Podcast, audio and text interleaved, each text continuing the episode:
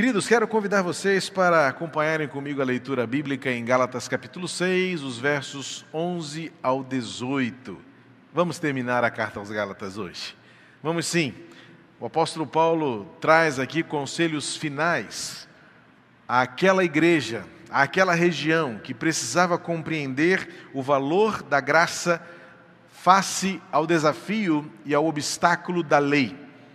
Estudamos durante vários domingos, vários meses, estivemos desenvolvendo os estudos bíblicos aqui na carta de Paulo aos Gálatas, compreendendo a profundidade do ensinamento.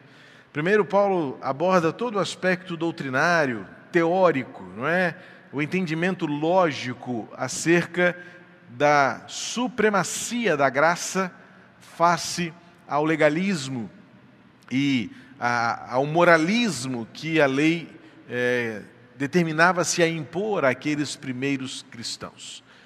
Paulo escreveu esta carta para instruir aquela igreja que estava sendo infiltrada, ameaçada, enfraquecida por cristãos que vieram de Jerusalém e estavam, é, judeus cristãos, né, eles eram convertidos do judaísmo ao cristianismo e trouxeram uma novidade. Se vocês não se circuncidarem para cumprir os mandamentos da lei, vocês não são verdadeiros cristãos. E Paulo então chega com toda a força, com, todo, com toda a sua argumentação para dizer: não, não, a lei foi cumprida plenamente, a graça é maior, a graça, ela completou todo o propósito de Deus e não é mais necessário nenhum cumprimento da lei. E Paulo usa até uns argumentos fortes quando ele diz que a lei é maldição, no sentido de que não há alguém que possa cumprir a lei por completo de forma a salvar-se a si mesmo. Então, uma vez que alguém procura a salvação por meio do cumprimento do que a lei determina, torna-se maldição ou amaldiçoado, porque está condenado. Porque ninguém pode salvar a si próprio e ninguém é salvo por seus próprios esforços. E o que é a lei senão este esforço pessoal e individual de estabelecermos uma lista de tiques? Fiz, completei, isso eu faço, isso eu cumpro. Lembra da história do encontro de Jesus com aquele jovem rico em que ele foi ao mestre perguntar o que devo fazer para herdar a vida eterna, Jesus, provocando, instigando a um raciocínio lógico, disse: Você sabe o que está escrito? Ame ao Senhor teu Deus de todo o teu coração e ao teu próximo como a ti mesmo. E ele então responde: Ué, isso eu tenho feito desde o pequeno. Aquele jovem quer dizer a Jesus: Olha, eu cumpro, eu tico na lei todos os eu dou o check em todos os itens que a lei determina e nada me tem faltado. E aí Jesus fala para ele: ainda te falta uma coisa. Vai, vende tudo que você tem, entrega aos pobres e siga-me. E a história tem um final triste porque Marcos diz que Jesus, amando aquele jovem, percebeu no seu coração a indisposição de uma entrega total. E a narrativa mostra aquele homem despedindo-se de Jesus ou saindo da presença de Jesus de maneira triste, com um detalhe, porque ele era muito rico. Então, nesse, nesse embate que há entre o peso da lei e a liberdade, a leveza da graça, o coração homem segundo o apóstolo Paulo, movido pelos seus instintos da carne, desta humanidade que tem uma necessidade latente de fazer alguma coisa para encontrar a justificação, Paulo fala assim: a lei escraviza. A lei nos domina de tal modo que, se nós acharmos que deveremos fazer alguma coisa para ser salvos, não entendemos ainda o valor, o peso, a liberdade que a graça dá. Então, Paulo escreve uma carta aos crentes daquela região da Galácia para instruí-los e dizer, no versículo que seria a tese central da, sua argumentação, foi para a liberdade que Cristo vos libertou. Galatas 5:1. E quando Paulo fecha o seu pensamento dizendo que a liberdade em Cristo é a razão de termos a vida, a esperança, o avanço, é que ele passa a mostrar que esta graça nos leva a um jeito de viver diferente. O apóstolo Paulo combate a heresia, mostrando que a diferença que a graça faz é no jeito de viver.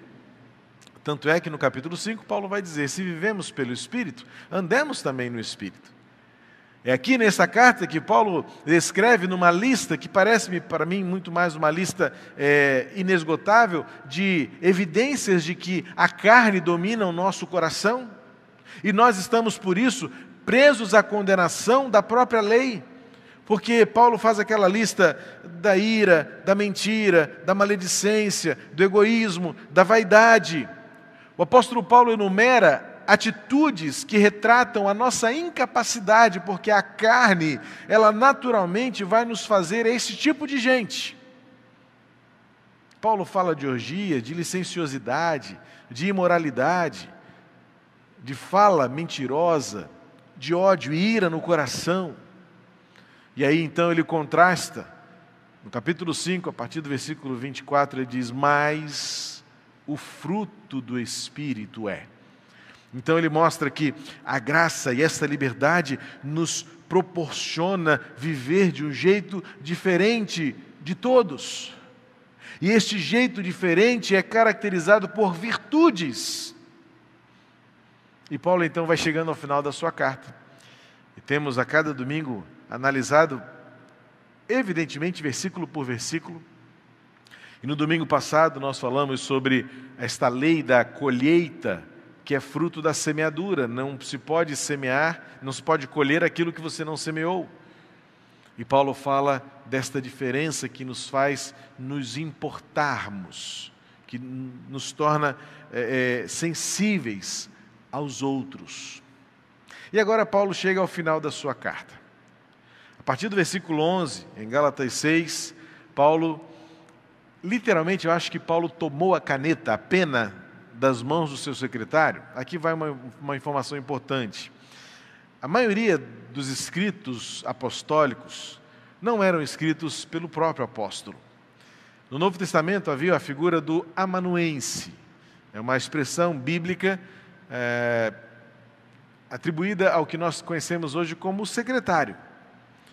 Os apóstolos tinham como companheiros, seja de viagem ou do próprio ministério, alguém que lhes auxiliava. Enquanto eles ditavam seus pensamentos, alguém rapidamente escrevia as cartas que temos hoje como uh, o registro do Novo Testamento. Para nossa surpresa, o apóstolo Paulo, ao terminar o seu ensino na carta aos Gálatas, parece-me que ele toma a pena, o que hoje teríamos como uma caneta, da mão do seu secretário e fala assim: Olha, deixa que essa parte final eu mesmo escrevo. Eu quero escrever o que eu vou dizer agora para os meus filhos na fé, os meus irmãos da Galácia. Então, Paulo escreve esses últimos versículos da carta aos Gálatas, capítulo 6, e vai trazer as suas últimas orientações e conselhos e recomendações àquela igreja. Diz assim o texto: Vejam com que letras grandes escrevi a vocês de próprio punho Todos os que querem ostentar-se na carne, esses querem obrigar vocês a se deixarem circuncidar e agem assim somente para não serem perseguidos por causa da cruz de Cristo. Pois nem mesmo os que se deixam circuncidar guardam a lei, mas querem apenas que vocês submetam à circuncisão, para que eles possam se gloriar na carne de vocês. Mas longe de mim gloriar-me, senão na cruz de nosso Senhor Jesus Cristo, pela qual o mundo está crucificado para mim, e eu estou crucificado para o mundo. Pois nem a circuncisão é coisa alguma, nem a incircuncisão, mas o ser nova criatura. E a todos os que andarem em conformidade com esta regra, paz e misericórdia sejam sobre eles e sobre o Israel de Deus. Quanto ao mais, ninguém me moleste, porque eu trago do meu corpo as marcas de Jesus. A graça de nosso Senhor Jesus Cristo esteja com o espírito de vocês, irmãos. Amém. Assim, Paulo termina a sua carta aos Gálatas. Tomando das mãos do seu secretário a pena e assumindo ele próprio a escrita final. E é um detalhe importante porque ele diz assim: Eu escrevo com letras grandes. Talvez uma alusão muito próxima ao que nós temos hoje como o negrito. Depois que nós é, vivenciamos, nós da minha idade para cima, não é? Porque os mais novos do que eu, os bem mais novos do que eu, não conhecem outra forma de escrever ou digitar senão pelos modos, pelos meios eletrônicos. Quem é da época da Hamilton 55 ou da Olivetti, o grande advento nosso eram aquelas grandes máquinas azuis elétricas que trocavam os globos para mudarmos o tipo de letra. Que avanço! Que tecnologia! Eu vi, vi isso. Vovô Lopes, pastor Antônio Lopes, que era gráfico por profissão, tinha uma verdadeira fascinação pelas artes gráficas e ele era um exímio datilógrafo. Ele conseguia, já na época da máquina de datilografia, como muitos eu sei que conheciam bem esta técnica, conseguia fazer um texto justificado.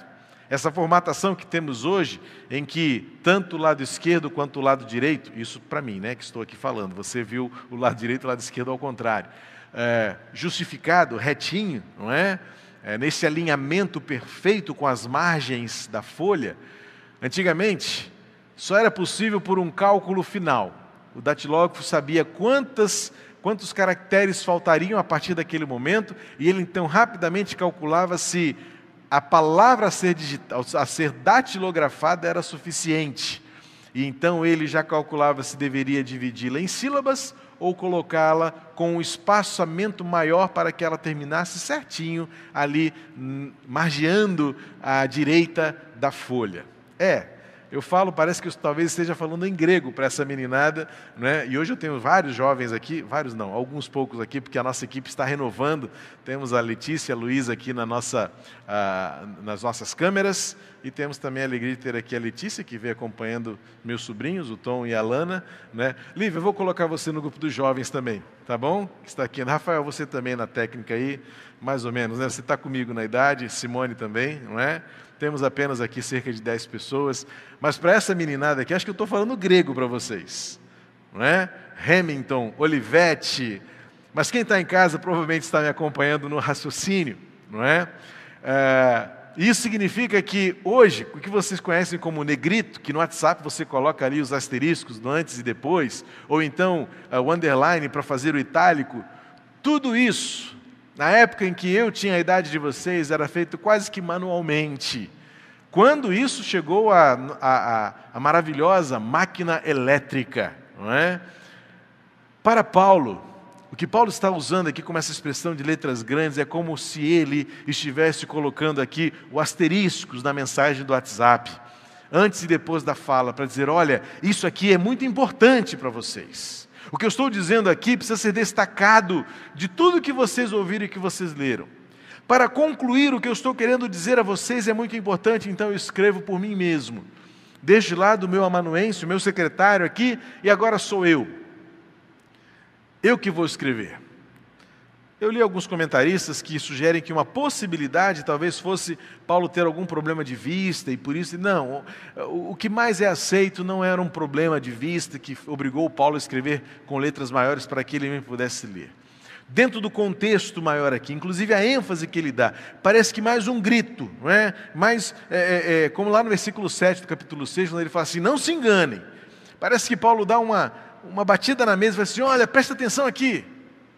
O que eu vou falar para vocês é muito importante.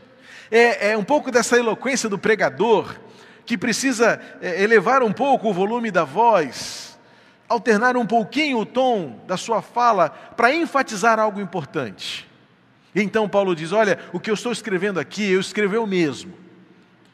Eu coloco do meu próprio punho, porque é importante que vocês parem para ouvir algo que finaliza bem tudo aquilo que eu quis ensinar. E Paulo está dizendo assim: presta atenção. Presta atenção, porque o que diferencia o verdadeiro cristão não é o que ele faz, é o que ele é. E principalmente é a maneira como ele escolhe viver a glória. E Paulo termina aqui esse trecho mostrando o contraste de dois tipos de glória. E Paulo inicia falando da glória daqueles, daqueles falsários, daqueles hereges, que estavam tentando desviar os cristãos de um caminho da essência, da pureza, da graça. E Paulo resume dizendo o seguinte: é uma questão de caráter. Porque o verdadeiro cristão, ele tem o seu caráter transformado. E como eu gosto muito de uma descrição que Bill Hybels cunhou em um de seus livros, caráter é o que você é quando ninguém mais está vendo.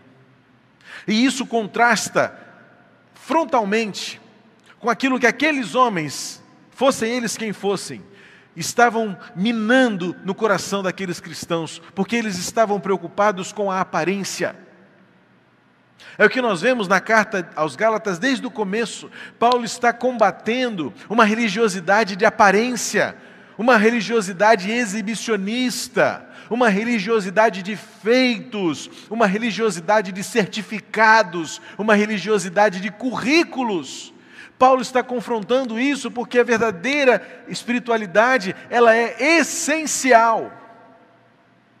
Ela é uma realidade que muitos não conseguem sequer enxergar imediatamente, mas veem pelos frutos. Porque não tem a ver com a aparência, com a estética, com a estrutura, com a suntuosidade e nós gastamos vários domingos falando sobre isso. E Paulo agora vai resumir isso dizendo: estas pessoas que estão querendo ostentar-se, elas estão desviando vocês do caminho. E Paulo mostra dois motivos, duas razões pelas quais estes hereges estavam minando a fé genuína daqueles cristãos, estavam destruindo a obra que o apóstolo Paulo deixou naquelas vidas. Paulo enumera aqui no versículo 12, quando ele diz: Eles querem ostentar-se na carne e querem obrigar vocês a se deixarem circuncidar. E Paulo explica: agem assim somente para não serem perseguidos por causa da cruz de Cristo. Acho que Paulo pega a pena, a caneta do seu secretário, porque Paulo ia agora na ferida Paulo, agora encerrando a sua carta, ia desnudar, ia despir a farsa que aqueles homens estavam maquiando por meio de uma religiosidade de aparência. E eu explico. Talvez numa primeira olhada você leu aqui, talvez não tenha entendido. Como assim? Agem assim, final do versículo 12. Agem assim somente para não serem perseguidos por causa da cruz de Cristo por causa de acordos escusos. Presta bem atenção aqui. Havia um acordo. Roma dominava aquele tempo e aquelas regiões. E, e o Império Romano, segundo os arqueólogos, historiadores, basta você estudar esse texto, você vai descobrir isso, que eu estou transformando aqui em prática para você. O Império Romano associou-se ao judaísmo de maneira a manter o que a história conhece como pax romana. Ou seja, a gente domina vocês, vocês não nos dão trabalho e a gente não incomoda vocês. E segundo a história desta época, o Império Romano fez um acordo de boa convivência com os judeus. Vocês não atrapalham a nossa dominação e a gente não incomoda vocês na religiosidade de vocês. Mas para isso, era necessário uma marca: a circuncisão. Acredita-se então que o que aqueles homens estavam tentando dizer a esses cristãos da Galácia era, em outras palavras, a seguinte, o seguinte ensinamento: olha, circundem-se, porque vocês estarão cumprindo a lei Olha como nós cumprimos a lei. Mas Paulo traz à tona a verdade. Paulo desmascara e diz o seguinte: sabe por que eles estão, como cristãos, preocupados com a circuncisão? Porque eles não querem ter o trabalho de serem confrontados com, com é, é pelo Império Romano, não querem ter problema com, impera, com o imperador. E acaba que a circuncisão tornou-se uma marca de boa convivência. E Paulo vai dizer: nós, como cristãos, vamos nos preocupar com isso? Veja que Paulo percebe que aqueles homens queriam gloriar-se na carne e queriam viver o conforto de estarem acomodados, literalmente, ao status quo daquela situação. A questão aqui de não serem perseguidos por causa da cruz de Cristo é porque eles queriam como se fossem agentes secretos. Olha, nós somos cristãos, mas diziam para o Império Romano: não, mas nós também somos judeus. Em outras palavras, o que eu entendo é que Paulo está dizendo aquele mesmo ensinamento de Jesus: não é possível você servir a dois senhores. Ou você agradará a um e desagradará ao outro, ou o inverso. E o que Paulo desmascara aqui, por, essas, por esta pequena afirmação, eles estão ensinando vocês a circuncidarem-se, como se isto fosse a verdadeira religiosidade, mas é porque, na verdade, eles não querem pagar o preço da cruz de Cristo. Esta verdade é um grande confronto um grande desconforto para todos nós. A Bíblia é tão inteira que é difícil até eu, eu, eu, separar uma mensagem da outra, não é? E hoje pela manhã eu disse isso claramente, no início do estudo da história da igreja de Éfeso. O Novo Testamento irá nos desconfortar muitas vezes, irá nos tirar da poltrona e nos colocar sobre um banco desconfortável, mas é porque é no banco que serviremos melhor. É naquele banquinho desconfortável, não na autocomiseração, não é no autoflagelo, mas é na simplicidade da essência que o mundo verá a diferença que a cruz faz em nós.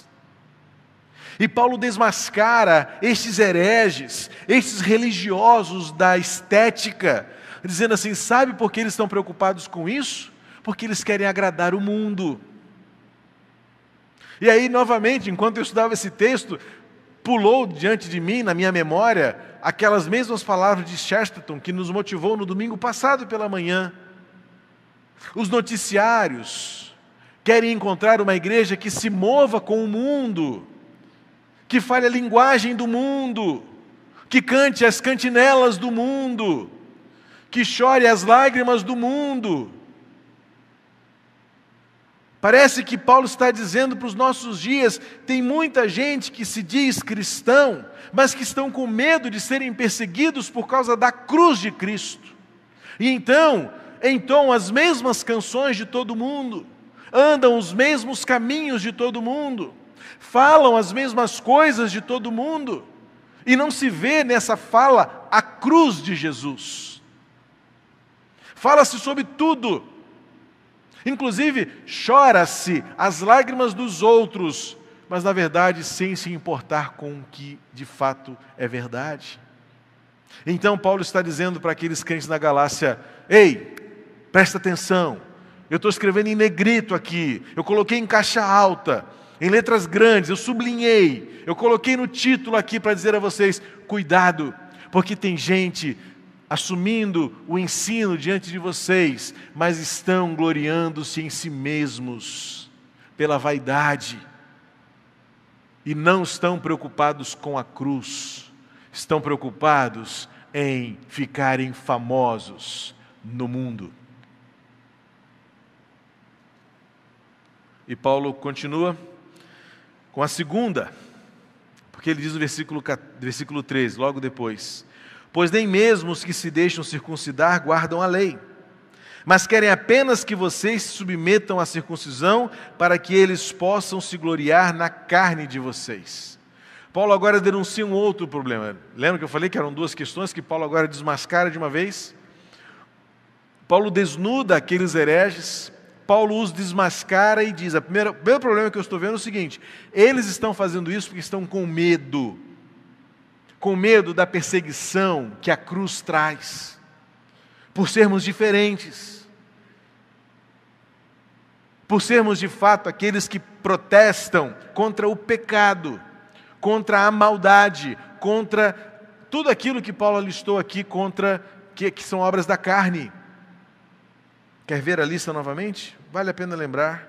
Imoralidade sexual, impureza, libertinagem, idolatria, feitiçarias, inimizades, rixas, ciúmes, iras, discórdias, divisões, facções, invejas, bebedeiras, orgias. E ele ainda termina com reticências, porque ele escreve aqui, e coisas semelhantes. Na linguagem de hoje, alguns até nem gostam muito de reticências, né? nas, nas conversas de WhatsApp, mas está lá. Paulo botou três pontinhos, e coisas semelhantes.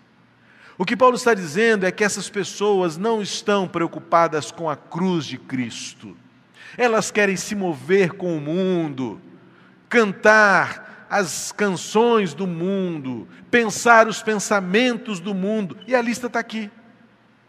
A lista está aqui, tão clara, tão bíblica e tão atualizada. A Bíblia está atualizada, porque ela está lendo aqui os jornais de hoje, com a imoralidade sexual, com a impureza, com a libertinagem, com a idolatria.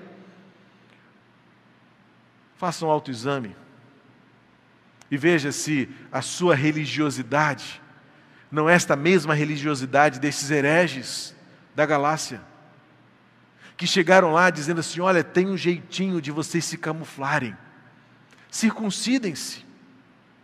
Circuncidem-se porque vocês estarão cumprindo a lei, mas sabe o que é melhor? O Império Romano nem vai encher o saco de vocês. Vocês serão aceitos. É assim que nós queremos ser aceitos? Ou nós queremos ter uma presença transformadora no mundo, que é fruto desta graça que nos transforma? Aceitos não por fazermos o que o mundo faz, mas aceitos pelo que o Espírito Santo realiza em nós e sermos conhecidos e acolhidos pelas virtudes que estão lá no versículo 22: alegria, amor, paz, longanimidade, paciência, bondade, benignidade. Vejam que são realidades contrastantes. E que Paulo estava aqui combatendo pessoas que estavam ensinando aquela igreja a serem aceitas no mundo, e Paulo queria que a igreja fosse aceita pelas pessoas verem a verdade de, da vida em Jesus. E quando Paulo passa para o segundo, a segunda máscara, no versículo 13, sabe o que, que eles estão assim? Porque eles querem contar vocês como um contingente de seguidores. Estou trazendo para a linguagem de hoje, porque está aqui no versículo 13, finalzinho do versículo 13. Eles querem que vocês submetam a circuncisão para que eles possam se gloriar na carne de vocês, para que eles possam se gloriar na carne de vocês. Em outras palavras, Paulo estava alertando aquelas pessoas para que não se deixassem seduzir pelo apelo de muitos seguidores. A glória dos números, a glória do tamanho, a glória da suntuosidade, a glória da carne. Paulo resume, e ele o faz com a sua própria letra. Ele escreve em negrito, ele sublinha e fala assim: cuidado Cuidado, porque agora eu vou mostrar para vocês duas máscaras que precisam ser destruídas antes de eu encerrar esta carta.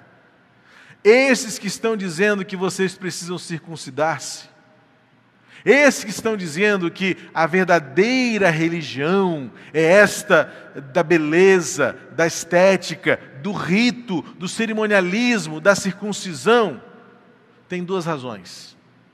A primeira, vai fazer vocês serem aceitos e o Império Romano não vai atrapalhar a vida de vocês. Mas eu pergunto: quem disse que Jesus nos chamou para que o mundo não nos atrapalhe?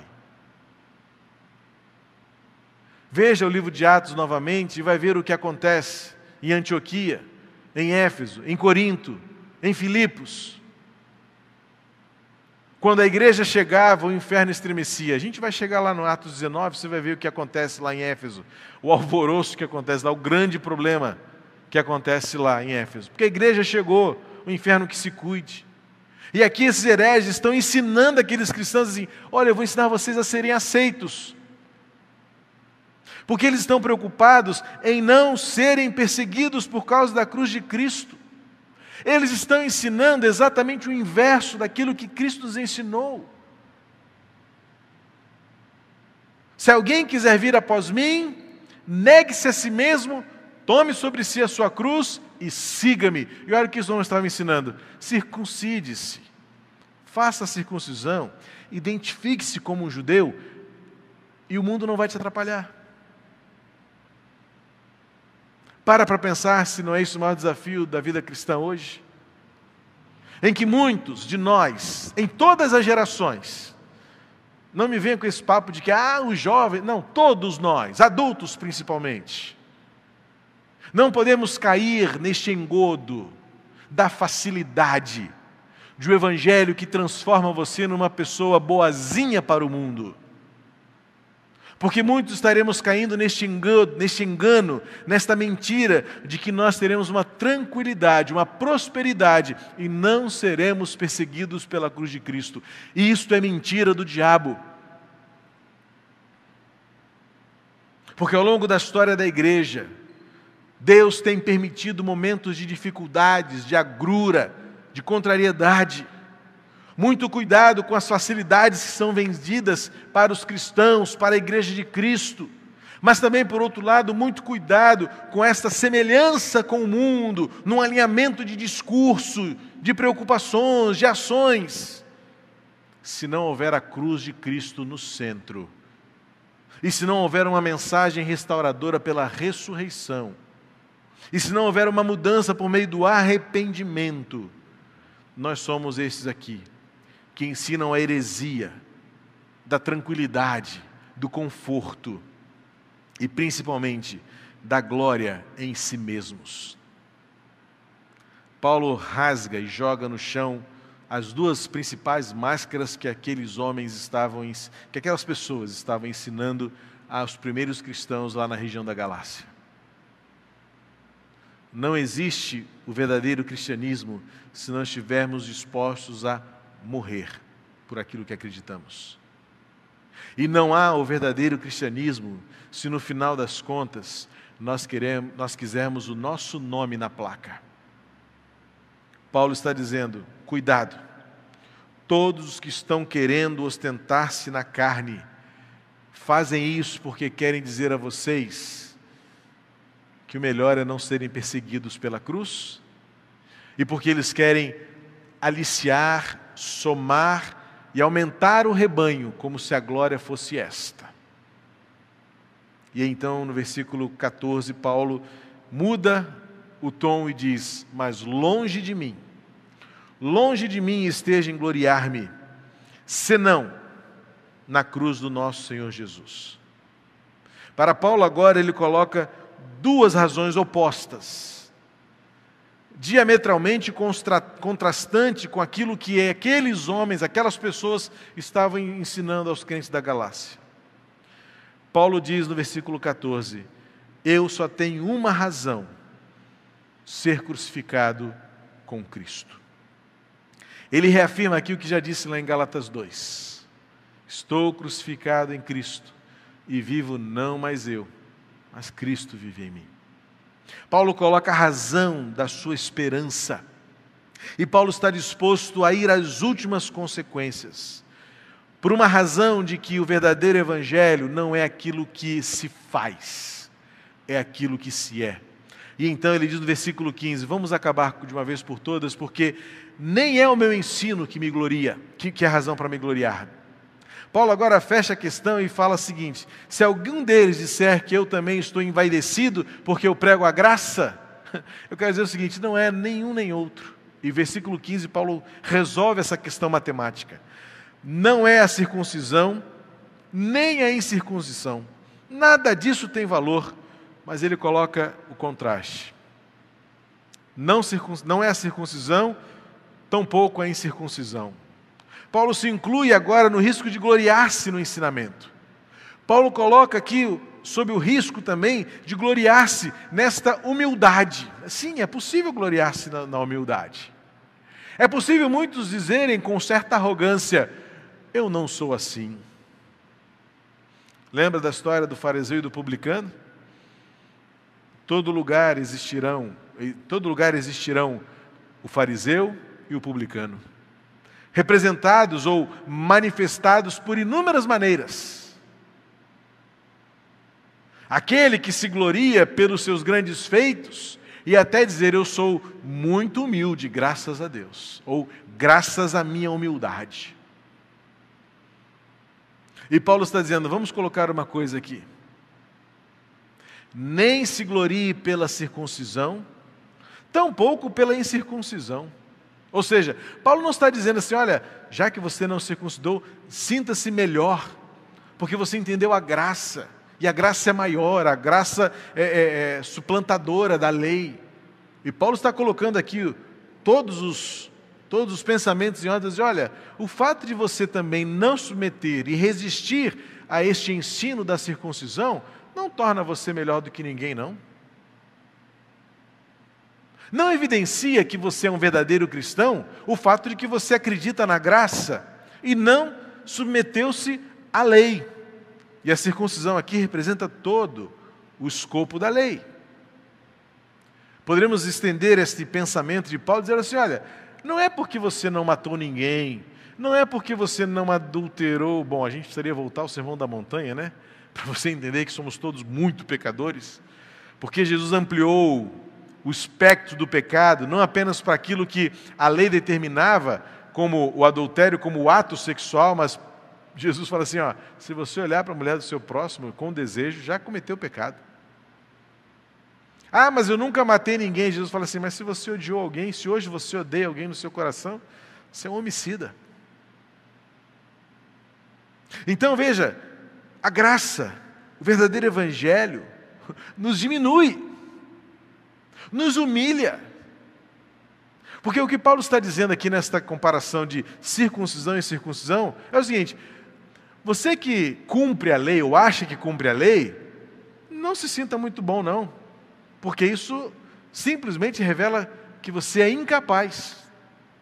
Mas você que não faz nada disso e acha que por isso você é muito bom, muito cuidado. Porque então Paulo vai resumir: sabe o que de fato mostra? Versículo 16, é, 15, no finalzinho. O que importa, versículo 15, parte final, é ser uma nova criatura. Paulo sempre esteve preocupado em mostrar aos seus alunos, aos seus discípulos e discípulos de Jesus, que o que a graça faz é nos transformar de dentro para fora, é transformar o nosso caráter é transformar a nossa essência, é o milagre do novo nascimento, como ele mesmo testemunhou em Gálatas 2:20. Não sou eu quem vivo, mas é Cristo que vive em mim. É Ele que move em mim, é Ele que é visto em mim, é Ele que transforma a minha vida. E agora no versículo 16, o que parece ser uma bênção, na verdade, a bênção está lá no versículo 18. No versículo 16, Paulo está fazendo uma constatação. A todos os que andarem em conformidade com esta regra, paz e misericórdia sejam sobre eles e sobre Israel de Deus. Paulo está constatando esta diferença no lugar ou na vida, na situação onde o reino de Deus se estabelece por meio da graça. O que reina, o que se manifesta é paz e misericórdia. E o que é a paz? Se não a realidade de enfrentarmos toda e qualquer circunstância com confiança, porque para muitos, paz é a ausência do conflito. E o que aqueles homens buscavam era esta paz situacional. A paz do conforto. Olha, o Império Romano não vai encher a nossa paciência aqui. O Império Romano não nos perseguirá, porque nós temos um acordo. Paulo desmascara este acordo e sabe o que eles querem? Eles querem viver no bem bom, na tranquilidade, não estão preocupados com a cruz. E Paulo diz: Eu, porém, não quero outra glória, não quero outro, outra oportunidade, não quero outra experiência, senão viver pela cruz e ser todos os dias uma nova criatura, cada vez melhor, de dentro para fora onde o Espírito Santo move em mim e move por meio de mim o lugar onde eu estou. O Espírito Santo me usando como sal, luz, poder, virtude, para transformar. Paulo, ao terminar a sua carta, desafia aqueles cristãos de toda a Galácia a que tornarem, tornassem-se uma nova criatura. Livres desta glória equivocada. A glória que traz a confusão de que está tudo bem, estamos em paz. A glória de achar que o triunfo, a suntuosidade, a grandeza de números poderia atestar alguma coisa eterna. E Paulo diz: não. Nem esta paz confortável do acordo com o mundo, tampouco a glória dos olhos. Mas Paulo diz: o que me faz de fato ser quem eu sou são as marcas de Cristo em mim. E sabe que marcas são essas? Paulo diz no versículo 17: Trago essas marcas no corpo. Para a maioria dos intérpretes desse texto e dos arqueólogos bíblicos, Paulo se refere a marcas como a, a palavra grega aqui é estigma, que significa cicatrizes. Quem sabe de açoites nas costas. Quem sabe de marcas de algemas em seus pulsos ou em seus tornozelos. Quem sabe marcas nas suas memórias de ameaça e terror, de pressões tantas. Quem sabe lembranças que nunca poderiam ser apagadas dos naufrágios que sofreu a cicatriz da marca da picada da víbora em Malta. Lembranças que fazem isto sim ser o verdadeiro currículo para Paulo. Não eram os números, não era os acordos, não era a tranquilidade. Era porque ele tinha em seu corpo cicatrizes de que valeu a pena amar e viver com Jesus. Esse desafio que a carta aos Gálatas nos traz para este tempo. Um tempo em que a igreja tem sido pressionada. Uma igreja, um tempo em que a igreja tem sido seduzida para fazer acordos de um lado e do outro da história. Eu almejo o dia em que nós nos preocuparemos apenas com a cruz, a cruz de Cristo. E ela nos levará a fazer o que for preciso para mudar o mundo. A cruz que nos faz descansar na provisão, na providência de Deus. A cruz que nos transforma de dentro para fora. Para Paulo, o que mais importava era mostrar no seu corpo as cicatrizes de que valeu a pena viver por Jesus. E é assim que ele encerra a carta com a sua própria letra, com a sua grande caligrafia, em negrito, para dizer: o mais importante a partir de agora é que vocês também tenham cicatrizes causadas pelo amor a Jesus, pela sujeição à cruz e pela disposição em viver pelo Espírito Santo de Deus. Nada mais importa. Nenhuma outra glória pode ser buscada ou, desejada, mas apenas uma: a glória de Cristo, pela cruz e pela ressurreição. Nosso Deus e nosso Pai, obrigado por tua palavra e obrigado por toda esta série de estudos que fizemos na carta de Paulo aos Gálatas. Palavra esta, cremos, inspirada por ti, própria para os nossos dias, atualizada e contextualizada para tudo o que enfrentamos hoje.